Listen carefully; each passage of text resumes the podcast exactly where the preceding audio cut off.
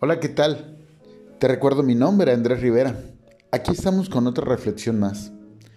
¿Cuántas veces nos hemos encontrado con personas que a pesar de que estamos diciendo la verdad, a pesar de que hacemos algo y sale por alguna circunstancia mal y nosotros actuamos bien, ¿cuántas veces nos hemos encontrado personas que utilizan esas situaciones para distorsionar nuestra verdad, para difamarnos o para eh, alentar a los demás a vernos nosotros mal, como que verdaderamente nosotros estamos mintiendo, cuando sabemos que nosotros estamos hablando lo correcto, cuando sabemos que nosotros actuamos de, de buen corazón. Pero muchas veces a las personas involucradas en alguna situación con nosotros, si no les favorece, si no es lo que ellos pensaban como sus planes, pues bueno, se les hace fácil desmentirnos con mentiras. Se les hace fácil eh, eh, violentar nuestra imagen, nuestras palabras, a base de, situaciones que aparentemente son verdad, pero no lo son. No te voy a mentir, por desgracia, la gran mayoría de las personas caen en esas mentiras. No importa si sean religiosos, si sean ministros, si sean pastores. Por desgracia, muchas veces eh, legitimamos o aprobamos lo que nos hacen creer que es verdad, no porque verdaderamente lo creamos, sino porque no damos credibilidad al beneficio de la duda. Es decir, nos gusta aceptar algo como verdad porque nosotros también creemos que lo que nos están diciendo es verdad. ¿A qué, qué te quiero decir eso? Muchas veces nosotros nos prestamos a creer una mentira porque nosotros no podemos creer lo inverosímil que puede ser la verdad. A veces no damos crédito a una verdad porque no nos ha sucedido, porque decimos es imposible, porque decimos, ay, ¿cómo va a ser? Pero porque nosotros actuaríamos así, porque nosotros nos manejaríamos así. Y muchas veces al que dice la verdad, lo dejamos solo, lo abandonamos, lo crucificamos, lo señalamos, como le pasó a Jesucristo quien hablaba de la verdad. Y todavía, a pesar de que estuvo rodeado de muchas personas, al momento que llegó la presión, al momento que llegó la situación dura, lo abandonaron. Si abandonaron a Jesucristo que decía la verdad en el momento difícil, es obvio que en estos tiempos, nosotros que no somos Jesucristo, al decir la verdad, no nos van a creer. Pero si la situación se tiene que volcar dura, difícil, muchos nos van a abandonar. Como le pasó a Pablo, como le pasó a Pablo, que dice él, sí, en el capítulo 4 de segunda de Timoteo, en el versículo 10 porque Demas me ha desamparado, amando este mundo, y se ha ido a Tesalónica. Crescente fue a Galicia y Tito a Dalmacia. Personas que estaban con Pablo, pero que al momento que la situación se puso dura, se retiraron.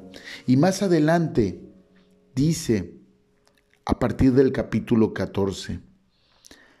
Alejandro el caderero me ha causado muchos males.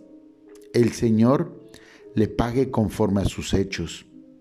Guárdate tú también de él, pues en gran manera se ha opuesto a nuestras palabras. En mi primera defensa ninguno estuvo a mi lado, sino que todos me desampararon. No les he tomado en cuenta, pero el Señor estuvo a mi lado y me dio fuerzas, para que por mí fuese cumplida la predicación y que todos los gentiles oyesen. Así fui librado de la boca del león. Y el Señor me librará de toda obra mala y me preservará para su reino celestial. A Él sea la gloria por los siglos de los siglos. Amén. Así es, así pasa, te van a abandonar. ¿Y qué es un calderero? Es una persona que difama, es una persona infiltrada que se encarga de distorsionar o de, o de, de apelar con mentiras, haciendo creer que sea verdad para difamar a una persona. Y eso es lo que ha pasado. Pasa en todos los lugares, pasa en un trabajo, pasa en una familia, pasa en una negociación pasa en una iglesia, pasa en todos lados, porque el trigo y la cizaña tienen que crecer juntos. Y no puedes arrancar la cizaña porque corres el peligro de arrancar el trigo. Por eso tienen que crecer juntos.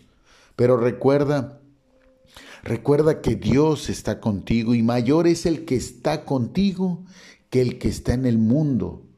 Por ello no importa no importa cuántas personas no crean tu verdad, no importa cuántos jefes no crean tu verdad, no importa cuántos familiares no crean tu verdad, no importa cuántos hombres de Dios, pastores, ministros, líderes, no crean en tu verdad.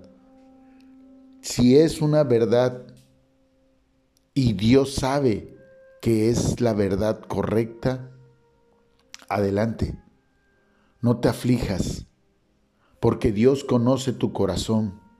Dice la palabra que Dios conoce los corazones y los pensamientos.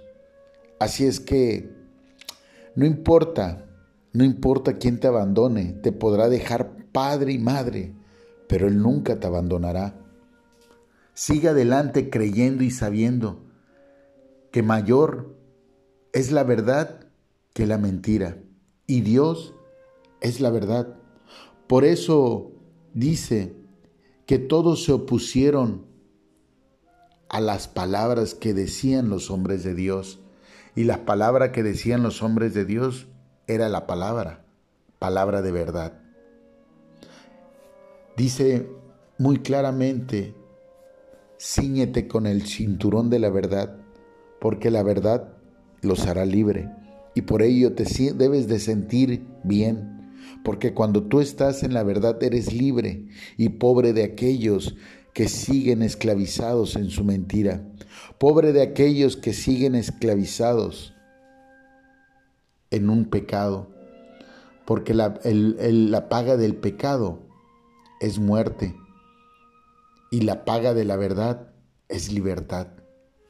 Por ello somos libres en Cristo porque la verdad está con nosotros. Sigue adelante y mantente siempre en tu posición de la verdad. No mientas por querer ganar posiciones con el hombre. No mientas por querer estar rodeado de personas.